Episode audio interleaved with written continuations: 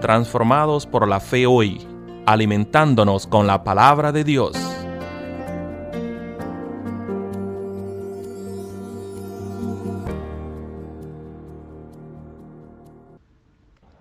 Muy buenos días hermanos y hermanas. La meditación de hoy está basada en el libro Primera de Juan, en el capítulo 4, en el versículo 10, y dice así, En esto consiste el amor, no en que nosotros hayamos amado a Dios, sino que Él nos amó a nosotros y envió a su Hijo en propiciación por nuestros pecados. Amén. Gracias le doy a Dios por ese amor que nos cuida y que nos abraza a cada momento de nuestra jornada.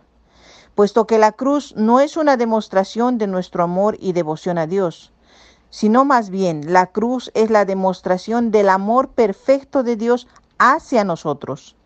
Y también es la demostración de la gracia perfecta e inmerecida hacia nosotros por parte de Dios. Nos dice la escritura en Romanos en el capítulo 5, el versículo 8, pero Dios demuestra su amor para con nosotros en que aun siendo pecadores, Cristo murió por nosotros. Ese es el énfasis del nuevo pacto, de la gracia, su amor por nosotros. Y déjeme decirle, hermano, hermana, que si, no, si nosotros nos centramos en el amor completo de Dios hacia nosotros, terminaremos amándole a Él y también a los demás de manera más sincera.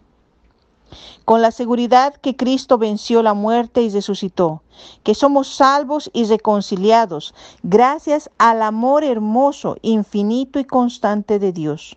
Usted y yo tenemos esperanza, hermano, hermana. Usted y yo tenemos la confianza que Dios camina con nosotros todos los días de nuestra vida. En cada alegría y tristeza, Él está con nosotros.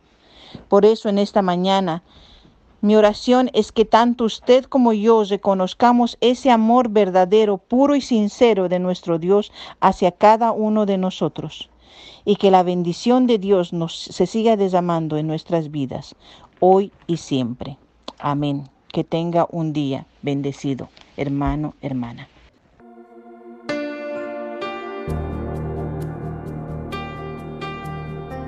Transformados por la fe hoy, traído a ustedes por la Iglesia Metodista Edward en Gatesburg, Maryland.